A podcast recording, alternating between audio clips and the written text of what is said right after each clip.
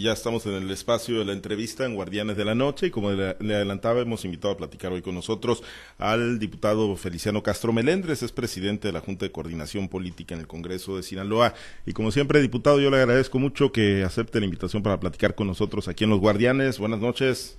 Buenas noches, gusto en saludarte. Pues vaya, vaya que le rinde en el Congreso, diputado, hoy vaya cantidad de temas y asuntos.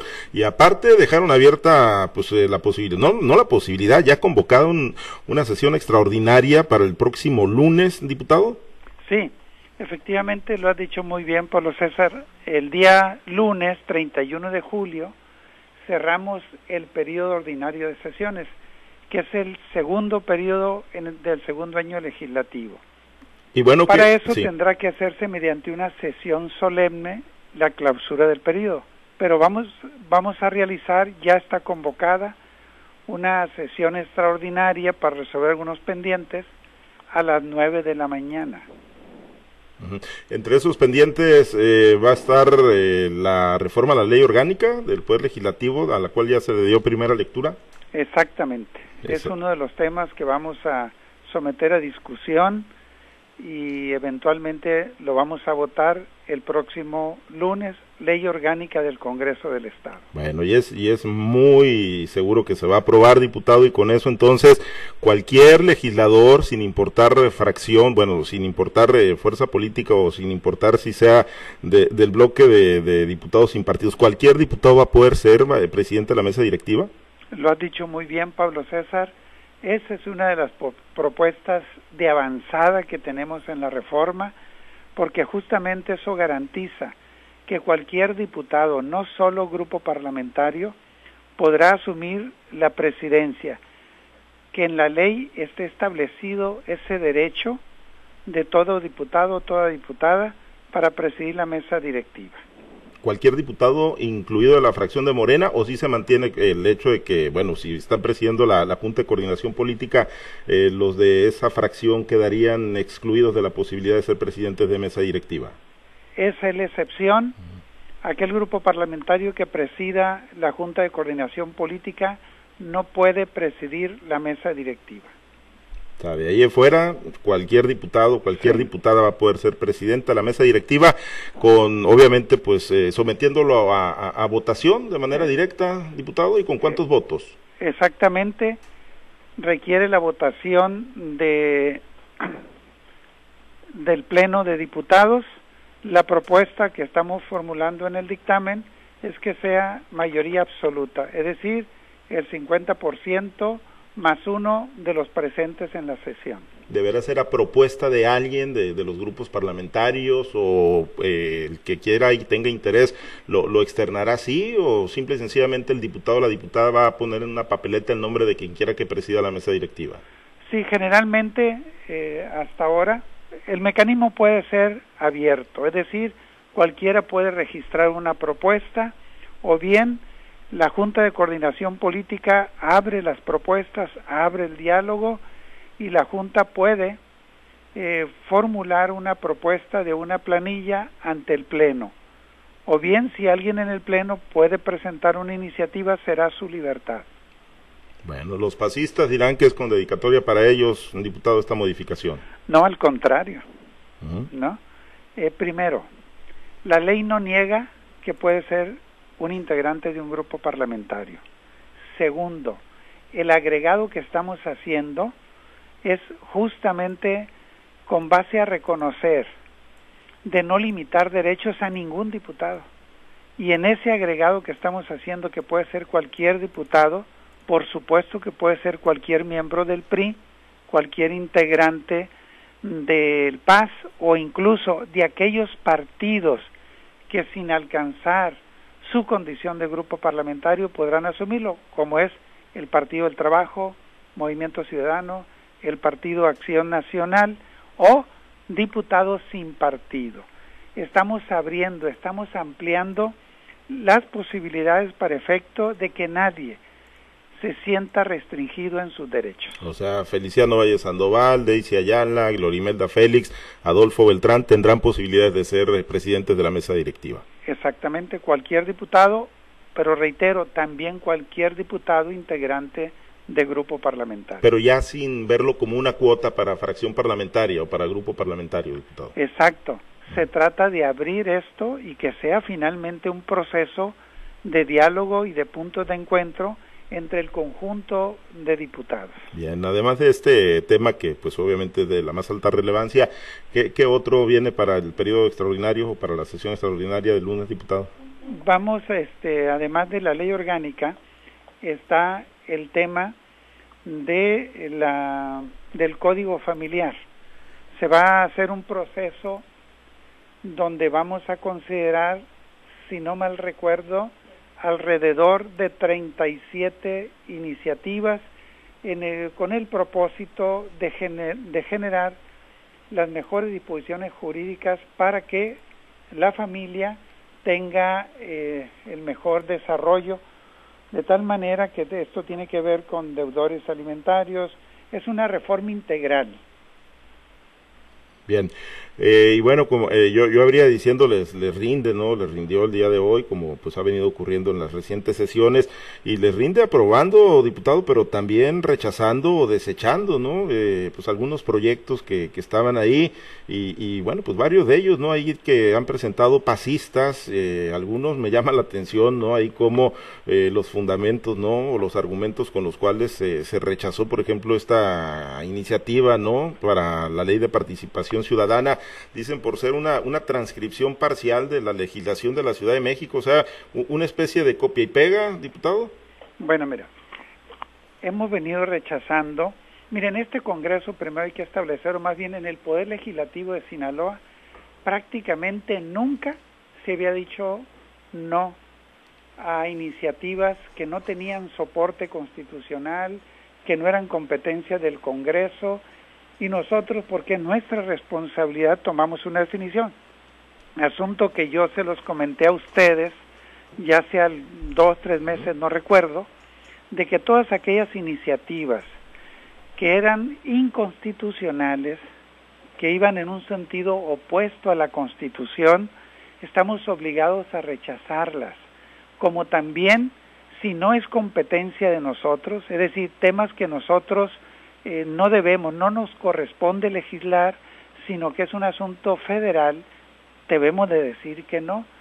Y hay otras iniciativas que niegan los derechos eh, establecidos en convenios a partir de las convenciones internacionales que México firma, también debemos de decir que no. Entonces, en ese sentido, entramos a, a un proceso que iniciamos desde octubre del año pasado, nos, nos, metimos a revisar no menos de mil iniciativas. Ha sido en verdad un trabajo muy intenso. Yo siempre he dicho que el trabajo legislativo, y la gente del norte de Sinaloa nos va a entender, es, es como los topos. Quienes vivimos cerca de los ríos sabemos cómo los topos solo nos muestran un pequeño montoncito de tierra pulida, pero todo el trabajo que hacen de manera subterránea no lo vemos. Aquí en el Congreso, desde octubre, iniciamos ese trabajo de revisión, fuimos haciendo una revisión, una selección de un universo de alrededor de 1.100 iniciativas de reformas o de nuevas leyes. Entonces, por eso empezamos a dictaminar en negativo. Y no es un trabajo de fact track, es un trabajo que viene desde octubre del año pasado. Como también estamos dictaminando en negativo por las mismas razones. Hasta ahora te diría que eh, se han, hemos emitido nueve dictámenes negativos, ¿no? Tres iniciativas del PAS, tres iniciativas del PRI, como también iniciativas no consideradas por el Pleno van 23, que sumado estamos hablando de alrededor de 30. De esas 23, 17 son del PAS, cuatro ciudadanas, una del PRI, una de Morena. Entonces estamos en ese proceso, ¿no? Uh -huh. eh, y bueno, eh, faltará el, el, último año ¿no? de, de actividad legislativa en, en, la 64 legislatura. Diputado, ¿cómo van a dejar la congeladora? ¿Qué, tan, qué tanto van a alcanzar a desocuparla con este trabajo que han venido haciendo? ¿no? De, de ocuparse ¿no? de todo esto que, quedaba, que venía rezagado. Sí, que no quepa duda el Congreso, los, diputados, a través de comisiones, el Pleno, estamos trabajando por cumplirle a Sinaloa y cumplirle a Sinaloa significa aprobar reformas, expedir nuevas leyes que generen el marco legal para que el conjunto de las actividades productivas, la propia eh, convivencia social tenga el, el mejor marco legal poniendo en el centro los derechos humanos, poniendo en el centro la promoción de la inversión, del desarrollo productivo, de la generación de empleos. Estamos en ese proceso. Entonces, un propósito nuestro es abatir el universo de iniciativas registradas que se ha convertido en lo que se ha dado en llamar la congeladora. Es nuestro propósito, nada más les doy un dato. Solo en este proceso del segundo periodo eh, hemos determinado alrededor de 300 iniciativas y vamos a, a dictaminar alrededor de 200 iniciativas consideradas. O sea, estamos haciendo un trabajo con ese propósito. Debo decirles que el primer año nos abocamos a batir el rezago en cuentas públicas. ¿Por qué? Las cuentas públicas son muy importantes porque nos permite revisar cómo los distintos gobiernos, entes públicos diversos como universidades autónomas, cómo gastan el dinero. Entonces traíamos un rezago de, dos años, que alrededor de 150 entes públicos tenían que revisarse, pues nos metimos a revisar alrededor de 300 cuentas públicas para decir nos ponemos al corriente y lo logramos. Esa fue una meta del primer año porque es muy importante revisar eh, cómo se gasta el dinero. Debe gastarse de acuerdo a la ley, de manera honesta. El dinero debe servirle a la gente. Logramos abatirlo. Cumplimos eso y empezamos en octubre al tema de la llamada congeladora.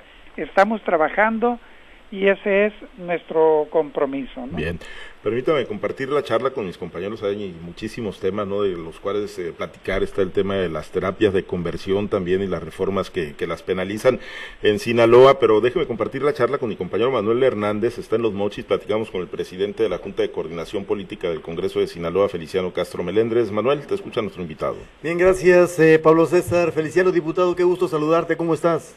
Manuel, y como siempre, me da mucho gusto saludarte. Mi estimado diputado, eh, oiga, eh, pues se dieron pasos muy importantes en la creación de dos municipios más para el estado de Sinaloa, el del Dorado y el de Juan José Ríos.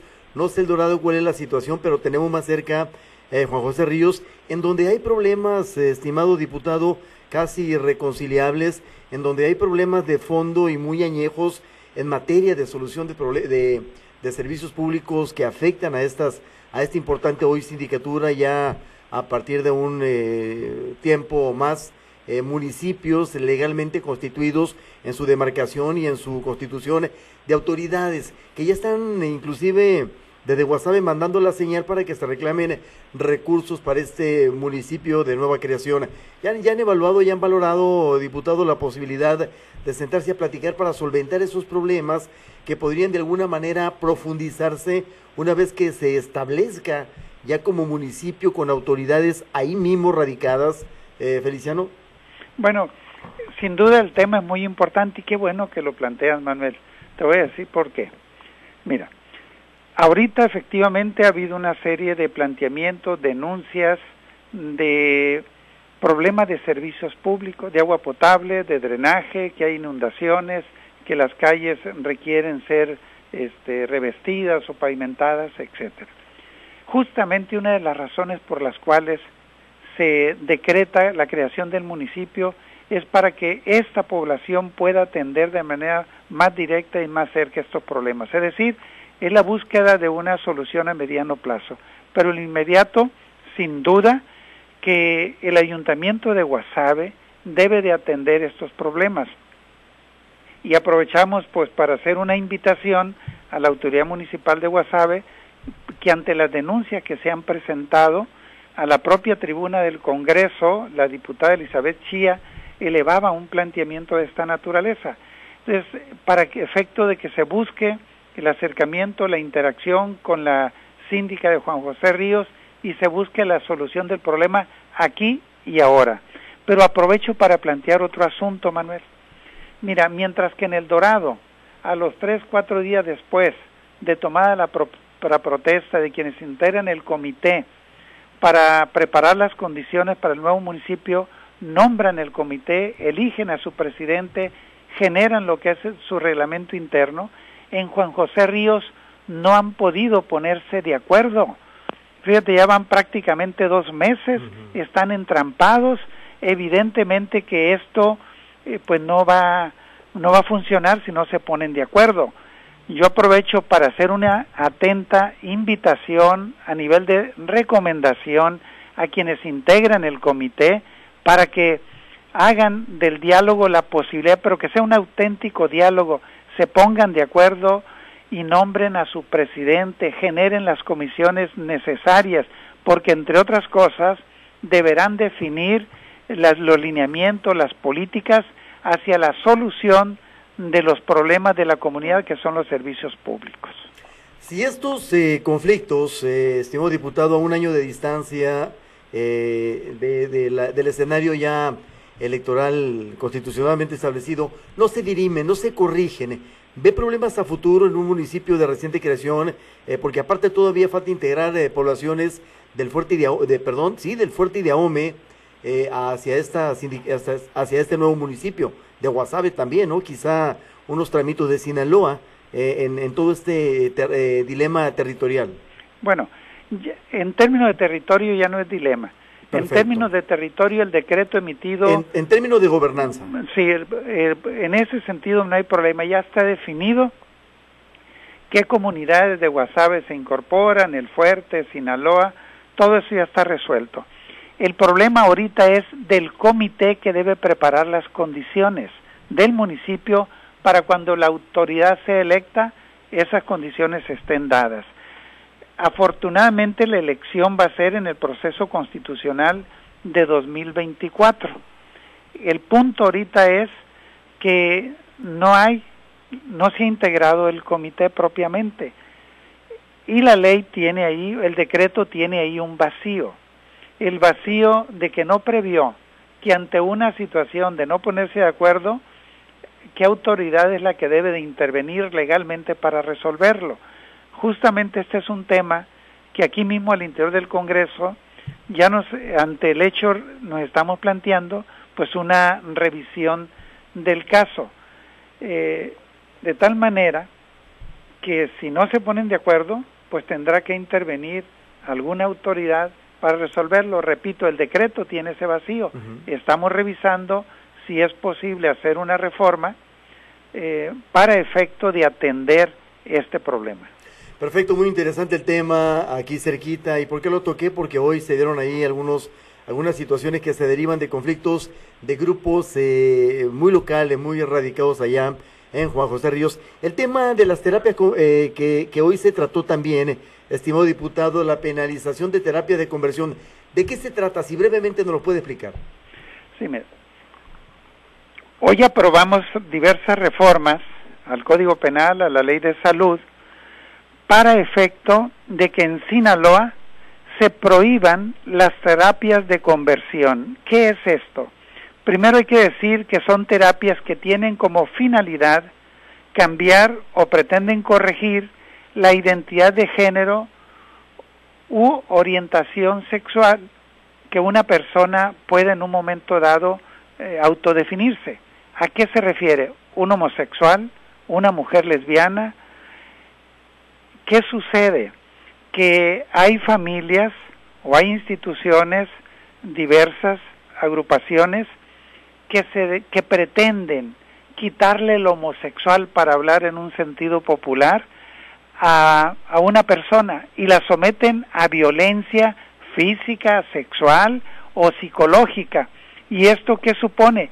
Que atentan contra el libre desarrollo de la persona, violando sus derechos. Para decirlo en términos y que la gente nos entienda mejor, tuvimos reuniones con o agrupaciones vinculadas a la iglesia, tuvimos reuniones con distintos representantes de la diversidad sexual, con personas homosexuales, con mujeres lesbianas, tuvimos todas esas reuniones y presentaron algunos testimonios y estaba una persona que es homosexual y voy a citarlo para que la gente popularmente nos entienda mejor.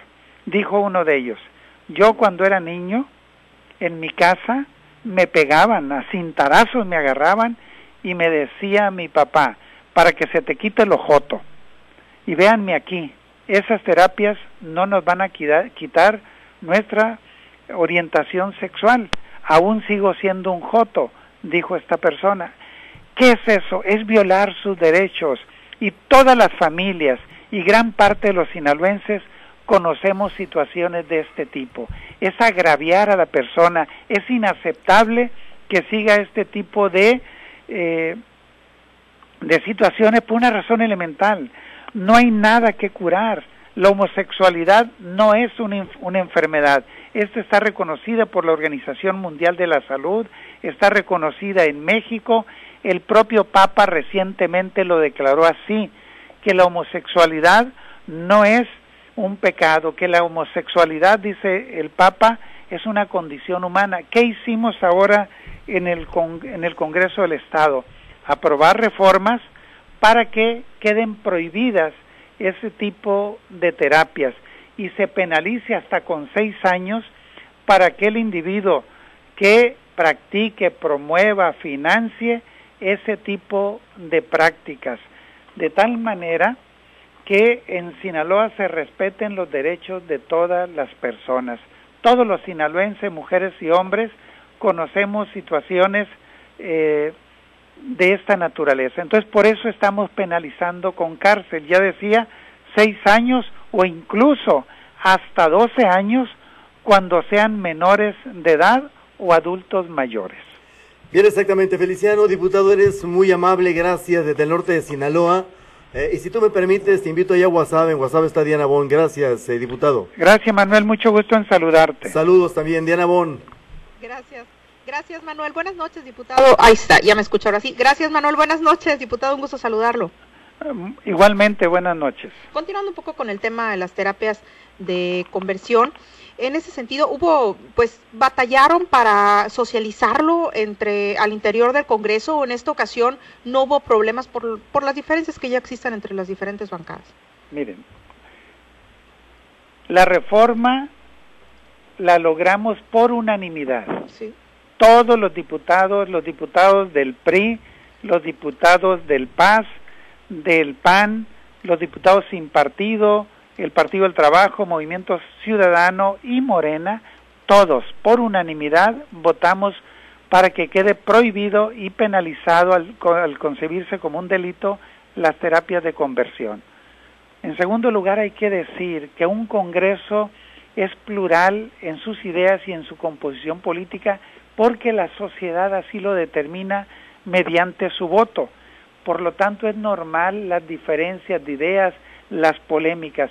Un Congreso es un espacio para el debate, es un espacio donde las diferencias pueden correr y no significa que no podamos ponernos de acuerdo. La prueba que nos pusimos de acuerdo es que lo acabamos de aprobar. Y hace días incluso tuvimos otro consenso al aprobar la ley de Monzón, que significa que ante situaciones de feminicidio se retira la patria potestad a quien comete un feminicidio. Entonces estamos en, en este ambiente, tenemos diferencias y hay dos maneras de resolverlo. Uno, puede ser por la vía consensuada, donde todos estemos de acuerdo, o puede ser por la vía de mayoría, de tal suerte que no hay nada ajeno a la normalidad democrática. Yo saludo y expreso mi reconocimiento a todas las fuerzas políticas que a un tema tan importante como es la penalización de las terapias de conversión, hayamos generado el punto de encuentro para ir todos juntos en esta votación. Por supuesto que organizamos cinco reuniones en distintos momentos con sectores involucrados en este tema, con padres de familia, con profesionistas, psicólogos, con organizaciones de vía familia vinculadas a la iglesia o con organizaciones ligadas al movimiento de la diversidad sexual. Y como diputados, además del trabajo de comisiones, tuvimos dos encuentros donde nos dimos a la tarea de convocar a reuniones en el marco de la informalidad para intercambiar opiniones. Todavía anoche, como a las ocho y media de la noche, terminamos y dijimos estamos de acuerdo y establecimos una reserva para hacer modificaciones, así lo hicimos y se votó por unanimidad. Hoy en Sinaloa están prohibidas las terapias de conversión por acuerdo de todas las fuerzas políticas. En esa reunión, en esas reuniones con la comunidad LGBT surgieron algunos otros temas, algunas otras peticiones que también pues van a buscar legislarse pronto. En esencia, en estas últimas conversaciones, ese fue el punto, ese fue el tema. Se presentaron ahí pues diversas opiniones, confusiones, incluso, por ejemplo, se decía que la iniciativa para prohibir las terapias de conversión estaba criminalizando las terapias en el ejercicio de profesiones como la psicología. Por supuesto, eso no es verdad, no legislamos sobre eso. Y hay que decir, por ejemplo, a propósito de qué competencia, qué nos toca a nosotros como Congreso, ese es un tema de orden federal que no nos toca a nosotros. Los psicólogos podrán desarrollar eh, como parte del ejercicio de profesión terapias e incluso la propia gente de la diversidad sexual que dicen, por supuesto que necesitamos terapias, pero no terapias que pretendan corregir supuestamente la orientación sexual. Reitero, no hay nada que curar, no es una enfermedad, así lo ha declarado desde hace 30 años la Organización Mundial de la Salud. 30 años nos tardamos después de que la Organización Mundial de la Salud eh, resolvió eso. Debo decir que Sinaloa es el estado número 16 que legisla sobre esto. E, a nivel federal, el Senado ya la aprobó. La Cámara de Diputados, como Cámara Revisora, ya lo aprobó en comisiones, con 50 votos a favor, uno en contra, lo que quiere decir que también la Cámara de Diputados va a sacarlo adelante en, esa, en, plena apertura y oportunidad de espacios que se han tenido también la comunidad, todavía es fuerte o era más bien, esperemos que de aquí en adelante pues la piensen más de dos veces antes de tratar de practicar estas terapias de conversión, pero todavía eran muy frecuentes, diputado. Mira, ¿qué tan frecuentes? No sé, porque generalmente esto era en el marco de la clandestinidad, era escondidas, era en contra de la voluntad, se hacía con menores, con adolescentes, Aquí la gente eh, que participa en este movimiento eh, nos presentaron una serie de testimonios. Entonces no hay propiamente estadística porque eso se hace en lo oscurito, a escondidas. ¿Y en estos testimonios eran testimonios recientes, muchos de ellos? Les escuchamos a la, aquí a varios, ¿no? De cómo se les eh, pretendía modificar su orientación sexual. Pongo un caso ampliamente conocido ahí en la región del Ébora. Mucha gente conoce a Genaro, un homosexual ya mayor de edad, 79 u 80 años. Él fue objeto de terapia de conversión, incluso lo expulsan de su casa y tiene toda una vida resistiendo y a él le asisten los derechos humanos. Hoy hay otro ambiente, hoy hay otra cultura, Hoy hay nuevas generaciones donde ahora los jóvenes reconocen y aceptan esto. En ese sentido creo que hemos venido avanzando. No tenemos estadística por lo que ya hemos comentado. En, en otras ocasiones, eh, precisamente la comunidad ha pedido áreas de protección como Stalin Mujeres, por ejemplo, ya sea departamentos al interior de la Secretaría de las Mujeres a nivel Estado o, o en los o que fuera algo, un organismo aparte. En ese sentido, diputado, ¿no lo han todavía puesto sobre la mesa? No, lo que sí está sobre la mesa y es parte de la reforma es que el Estado, es decir, el gobierno, tiene obligaciones para ofrecer, por ejemplo, atención médica, atención de salud, de psicólogos, etcétera, debe pues atenderse con propiedad una serie de situaciones de esta naturaleza. Para que una ley no se convierta en letra muerta, debe haber condiciones para que se cumplan en el ámbito presupuestal, para que se cumplan desde el propio ejercicio y la responsabilidad, en este caso, que tiene la Secretaría de Salud. ¿Incluye capacitaciones también, eh, diputado? Pues capacitaciones habría que verla en concreto, porque por ejemplo, eh, para todos los psicólogos, eh, ellos tienen una determinada formación y por supuesto que puede haber este, cursos, conferencias, etcétera, para generar una mejor ambientación. Lo que sí hay que decir categóricamente es que a todas las víctimas de esta situación, el gobierno está obligado a darle atención psicológica, ¿no? O sea, no debe quedar este, así en el abandono. Son políticas integrales para buscar resolver esta situación. Muy bien, diputado. Pues por mi parte es todo. Muchísimas gracias. al contrario, gusto en saludarte. Gracias, igualmente. Lo espera Carlos Iván allá en el Ébora. Carlos, adelante. Buenas noches. Muchas gracias, Diana. Diputado, buenas noches. Le saluda Carlos Orduño. Carlos, gusto en saludarte. Gracias. Diputado, en este tema de las terapias de conversión, eh, las denuncias eh, eh, tendrán que hacerse para poder iniciar un proceso de investigación o también habrá casos que se puedan investigar por, por de oficio las dos cosas. Habrá situaciones donde una persona pueda presentar una denuncia, ¿no? Donde si esa persona recibe una terapia que pretende cambiarle de orientación sexual, él puede presentar una denuncia. Como igual puede presentarse eh, situaciones como por ejemplo en menores de edad, debe ser de oficio sin necesidad de denuncia. Por eso digo que pueden presentarse las dos situaciones.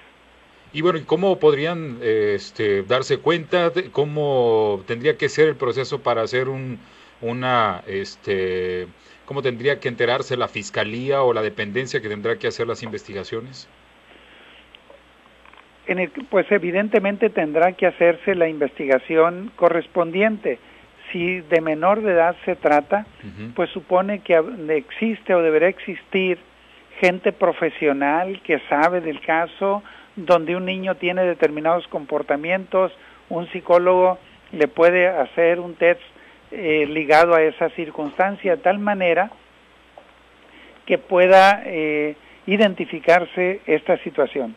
Cuando es delito de oficio, cualquier persona puede denunciar. Por ejemplo, un vecino puede darse cuenta de una situación irregular de tratamiento eh, psicológico a un niño donde está ejerciendo violencia en contra de un niño. Cualquier persona puede presentar una denuncia y la autoridad habrá de hacer una investigación de manera oficiosa. Como en los casos de delitos que atentan contra la sexualidad, violación, etcétera, es exactamente lo mismo. Tocar el tema de las, de las infancias trans, en, eh, ya hay otros congresos en el país que lo están eh, tratando, eh, se ha puesto sobre la mesa, se ha platicado, están abiertos este tipo de cosas también, diputado. En el Congreso del Estado de Sinaloa no tenemos tema prohibido.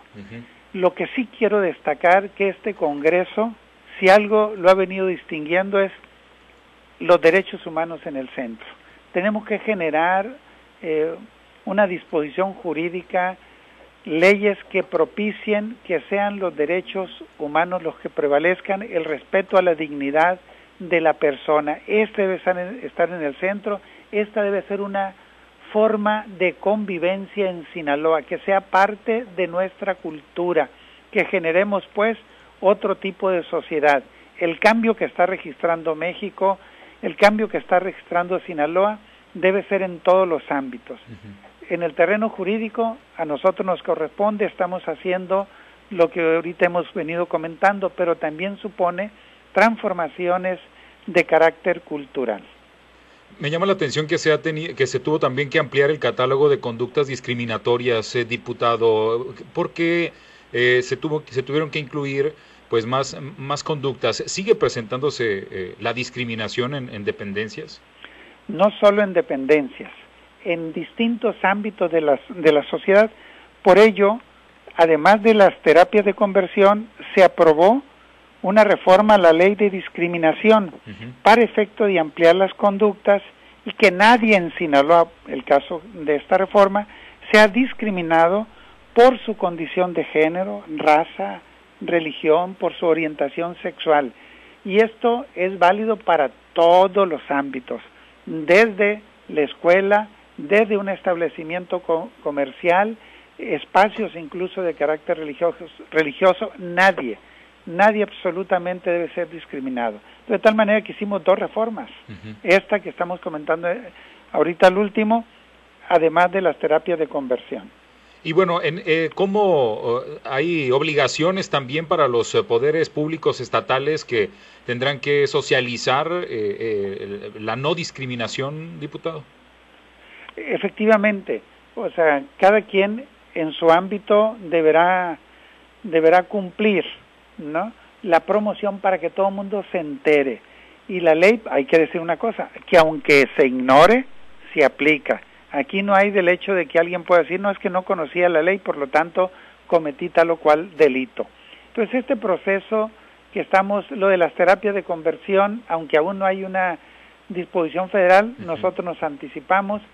El tema de la reforma a la ley de discriminación, en realidad avanzamos a homologar a Sinaloa a la ley federal acerca de esta temática porque justamente estamos abiertos a propiciar mejores oportunidades en la perspectiva de los derechos. Todas las instituciones del Estado, según sea la naturaleza y la materia en concreto, deberá cumplir su, eh, su función, pero reitero, el desconocimiento de la ley no exime de responsabilidad. Hay que promoverlo debe haber una promoción para que todo el mundo se entere, pero reitero esta propia disposición de la ley. Muy bien, pues muchas gracias diputado, le agradezco mucho la oportunidad de platicar, vamos a regresar con Pablo César Espinosa. Buenas noches. Gracias Carlos, buenas noches.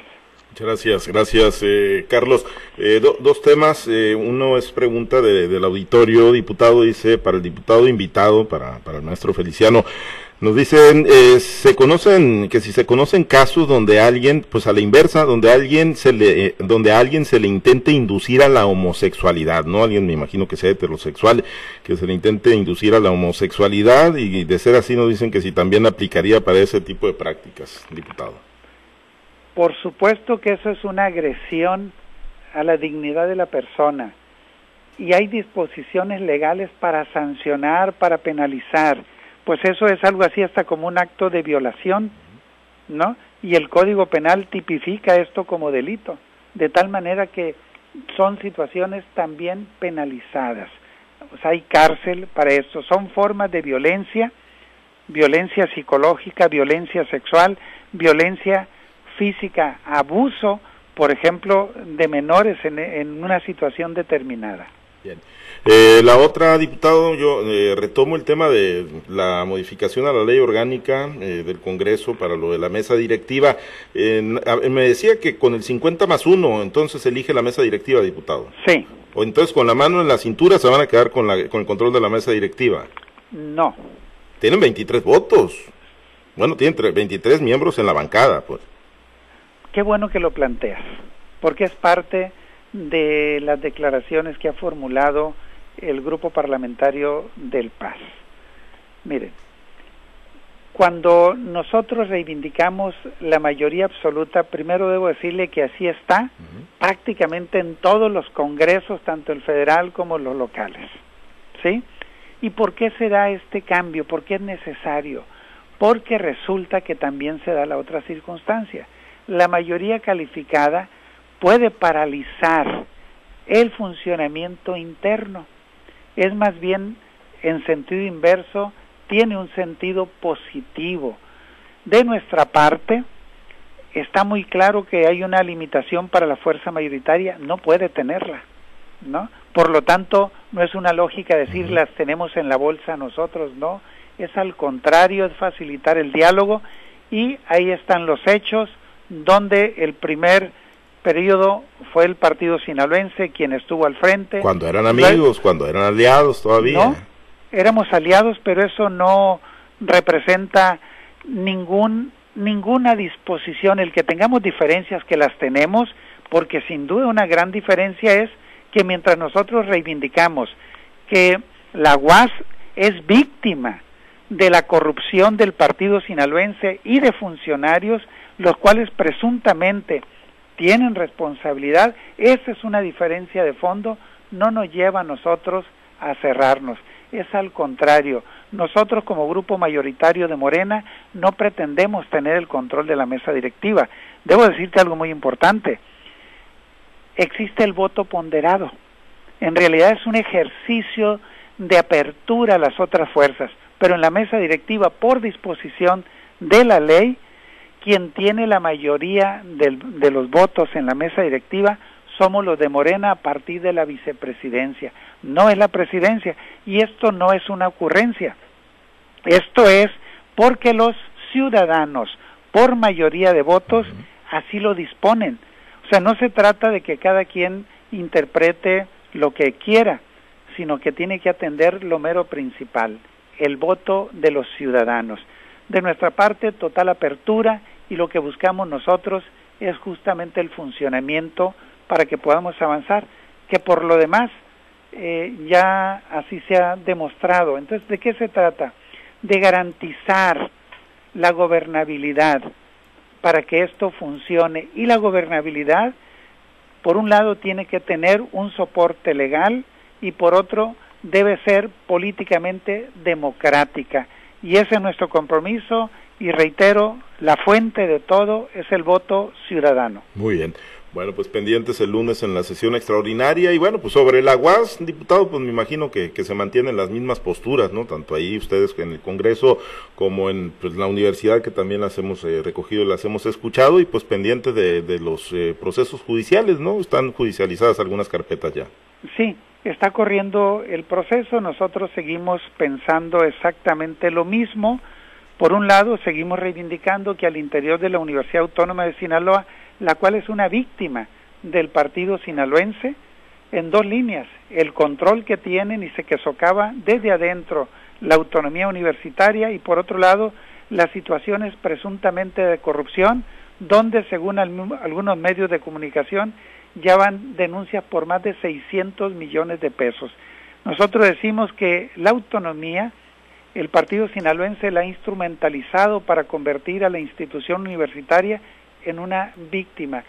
Se requiere clarificar esto y para eso la ley tiene procedimientos muy claros. Y por otro lado, decirles que la ley orgánica de la Universidad Autónoma de Sinaloa debe reformarse en atención y en correspondencia a lo que dice el artículo tercero de la Constitución Federal, a lo que dice la Ley General de Educación Superior y la Ley de Educación Superior de Sinaloa. Estamos en un proceso legal mantenemos nuestra visión y nuestro compromiso con Sinaloa en ese sentido. Bien, gracias, eh, diputado. Bueno, le dejan, eh, tenemos muchos mensajes que compartirle y saludos. Marco Antonio Camarena, saludos al diputado Feliciano Castro, Joaquín Contreras, trabajo eficiente en el Congreso, felicidades al diputado Feliciano Castro, eh, Oleg Segura también, muchas felicidades por el trabajo, eh, Giselle Cruz, saludos al diputado Feliciano Castro, Marlene Gómez, igualmente dice usted si nos representa con dignidad a los sinaloenses, eh, Lupita Núñez dice un punto de encuentro siempre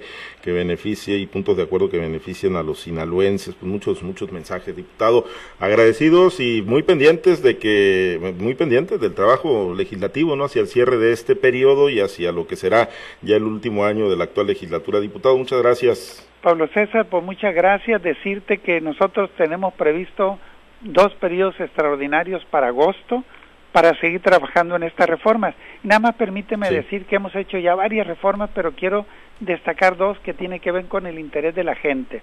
Uno, a partir de una iniciativa que presentó la Asociación de Agricultores del Río Fuerte para establecer como fraude específico el no pago de cosechas y en el norte hay pescadores, hay agricultores donde hacen algunos contratos escritos o verbales no les pagan y no podían hacer porque no estaba tipificado como delito.